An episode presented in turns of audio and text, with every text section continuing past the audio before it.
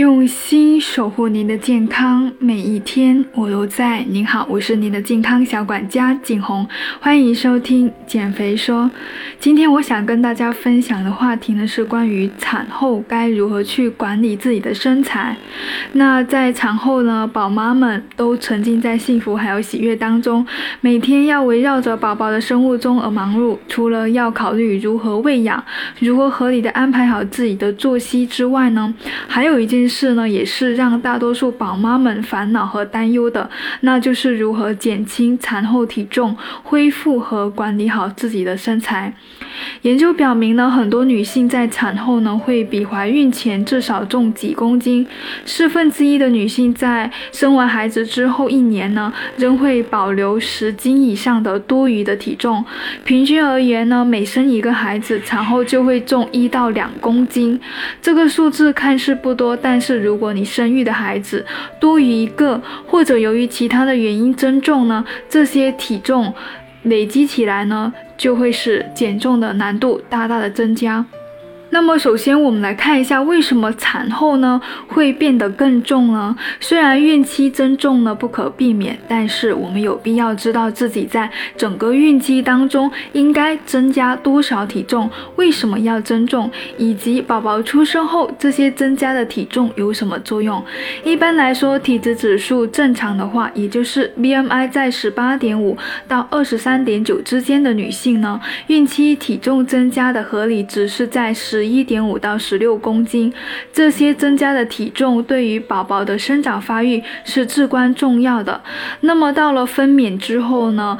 宝妈会立即失去一部分孕期的体重，也就是包括宝宝的出生体重、羊水、胎盘、出血等等。那么在产后的一周呢，呃，宝妈的血液、体液等等会逐渐的排出体外，那么剩下的就是孕期增加的脂肪了。也就是说，相对于生产之前，在生产一个月之后所增加的体重，就是宝妈自己进。增长的体重，那这些重量呢，以脂肪的形式储存在身体的各个部位。产后体重管理的目的就是要减掉这些多余的脂肪。那产后可以减肥吗？答案当然是肯定的，产后是可以减肥的，而且哺乳期是减肥的黄金期。研究数据显示呢，温和的、缓和的体重减轻主要发生在产后的前六个月。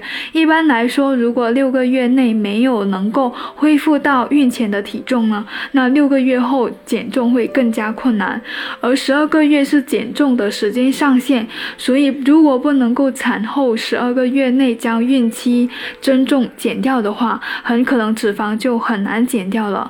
而如果带着这些增加的体重进入到下一次的妊娠、下一次的怀孕，不但产后增加会更加困难，宝妈还有胎儿呢都会面临更多的。慢性病还有并发症的风险。那产后减肥会影响到母乳的质量吗？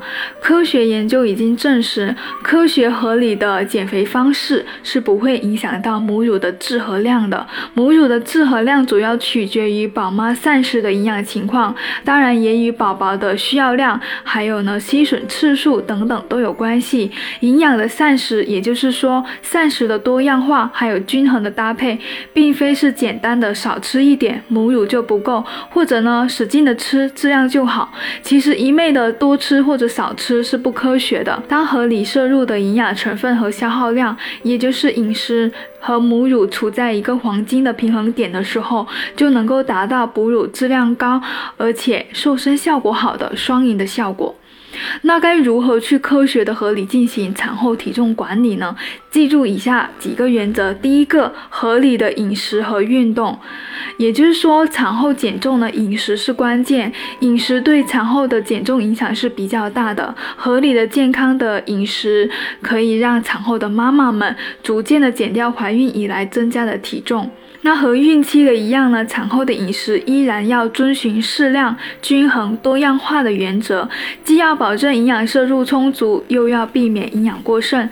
适量的饮食原则就是食物搭配要考虑到营养成分是否全面合理，蛋白质、碳水化合物还有脂肪类的食物呢要均衡的分配，只偏好畜禽肉的。第二呢，就是适当的运动。对于减重会更有帮助。已经有研究表明呢，饮食和运动结合的产后体重管理呢，要比单纯的饮食控制效果更好。产后躺在床上坐月子的时代已经过去了，其实宝妈们可以尽快的恢复运动的。需要注意的是，运动的强度应该控制在合理的范围内，根据身体的情况循序渐进的进行。顺产的宝妈一般在产后的两三天就可以开始进行产褥期的。保健操了，那剖宫产的宝妈呢，应该根据自己的身体情况，比如说是否有贫血或者伤口恢复的情况等等，缓慢的增加有氧运动还有力量的训练。那第四点，那么第三点就是要保持良好的心态跟规律的作息，因为这个是有利于产后的身体恢复还有减重的。要知道孕期增重是不可避免的，所以宝妈们更需要保持好的心态，树立信心。只要合理的利用产后减重的黄金期，通过合理的饮食还有适当的运动，是可以很好的恢复身材的。第四呢，就是要坚持母乳喂养。母乳喂养呢，会消耗热量，本身就是体力活嘛。那由于母乳喂养的额外消耗呢，所以产后的六个月内，母乳妈妈会比非哺乳妈妈每天多摄入三百三十千卡的热量。那么每天呢，就会多燃烧五百到七百大卡的热量。这中间的能量缺口呢，就有利于减重了。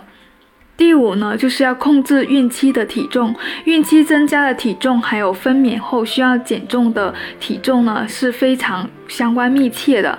大多数研究显示呢，孕期体重增加呢，是产后体重变化的最强的因素。所以，孕期过度的增重是导致产后体重滞留的主要原因。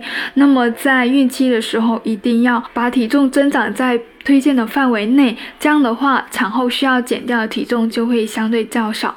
那我今天的分享就到这里，希望对你有帮助，谢谢收听。